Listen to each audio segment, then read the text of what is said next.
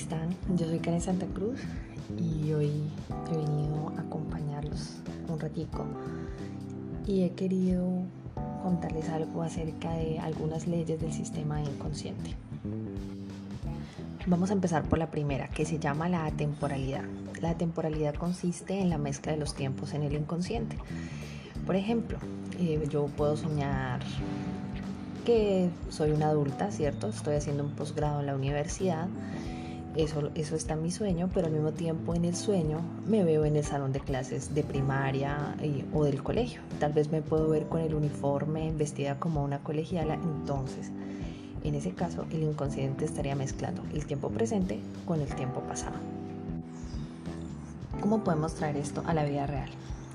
Un ejemplo de esto se ve mucho en, en consulta y es cuando una persona, digamos una mujer, cuando fue niña, en su etapa de niñez, perdió a su papá, ¿cierto? Eso ya pasó, eso está en el pasado. Pero esa niña se quedó ahí de manera en su ser y esa niña sigue sufriendo por esa pérdida de su papá cuando eso fue hace mucho tiempo, ¿sí? Entonces para el inconsciente la pérdida no fue hace años, no fue hace 10, 20 años.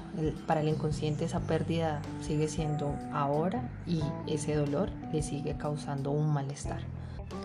Esa misma mujer nos va a decir conscientemente que a ella eso ya no le duele, que eso ya pasó, que eso fue hace muchos años, pero el momento en que analizamos sus comportamientos y sus decisiones, las cosas que le gustan o que no le gustan, nos damos cuenta que va siguiendo unos patrones eh, que tienen mucho que ver con esa parte traumática de su infancia.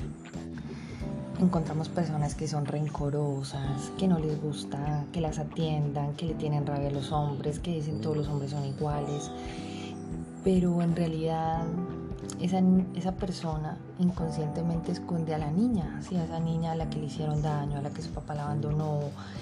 Eh, y, tiene un rencor más que hacia los hombres, es hacia su papá. Entonces desde el inconsciente constantemente estamos trayendo cosas del pasado para utilizarlos en el presente, ¿sí? para tomar decisiones. Entonces si me fue mal con tal persona, eh, lo mejor es que no, no tome esta decisión a favor de esta otra persona porque de seguro me va a ir mal, ¿cierto? Entonces nos basamos en hechos pasados para tomar decisiones en el presente o futuro. Eso estaría muy bien eh, para algunos casos, ¿cierto? Aprender de ciertas cosas. El problema es cuando generalizamos y no le damos una oportunidad a que pasen mm, situaciones que, que nos ayuden a demostrarnos que no necesariamente las cosas tienen que salir como antes. Bueno, una forma ideal de hacer esto es que vayamos a terapia, que busquemos ayuda, si nos estamos dando cuenta que seguimos siempre el mismo patrón para conseguir nuestras parejas, siempre terminamos peleando, siempre me pegan, eh, siempre es una persona que me agrede física, emocionalmente, psicológicamente. Entonces, ¿qué pasa conmigo, cierto? Ya, ya el otro pasa a un segundo plano, que porque yo permito estas cosas. Para terminar, les cuento que el inconsciente influye en nuestra vida más de lo que nosotros pensamos. Por eso los invito a que vengan a terapia, a que se analicen, a que busquen una persona que los escuche, una persona profesional y que los pueda ayudar en cualquier caso.